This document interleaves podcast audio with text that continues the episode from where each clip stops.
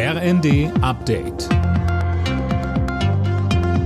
Stündlich neu. Auf den Punkt informiert. Ich bin André Glatzel. Guten Abend. Viele Streitthemen hat die Bundesregierung bei ihrer Kabinettsklausur auf Schloss Meseberg auf dem Zettel gehabt. Konkrete Ergebnisse gab es nach zwei Tagen Gesprächen aber nicht, Fabian Hoffmann. Nein, das war mehr die Selbstversicherung, dass SPD, Grüne und FDP weiter gut zusammenarbeiten können. Diesen Eindruck hatte man zuletzt ja eher nicht so. Da knirschte es beispielsweise in Sachen Verbrenner aus oder auch bei der Kindergrundsicherung. Wie weit man da nun genau ist, unklar. Kanzler Scholz, Vizekanzler Habeck und Finanzminister Lindner betonten nur, sie sind zufrieden mit den Beratungen. Der Tenor, Deutschland ist wirtschaftlich gut aufgestellt und bei Klimaschutz und Digitalisierung will die Ampel weiter Tempo machen. Der Klimawandel könnte Deutschland bis Mitte des Jahrhunderts 900 Milliarden Euro kosten. Das zeigt eine Studie im Auftrag des Bundeswirtschaftsministeriums.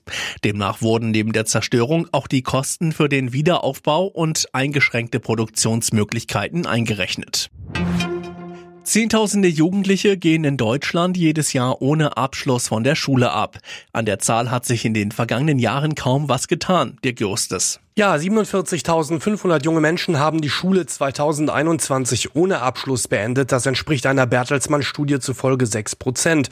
Und so sah es eben auch schon in den zehn Jahren davor aus. Ein Problem, denn das bedeutet nicht nur schlechtere Zukunftschancen für die Betroffenen selbst, auch die Gesellschaft kann sich das angesichts des Fachkräftemangels nicht leisten, heißt es in der Studie. Besonders betroffen sind demnach Jungen und Schüler mit ausländischer Staatsbürgerschaft.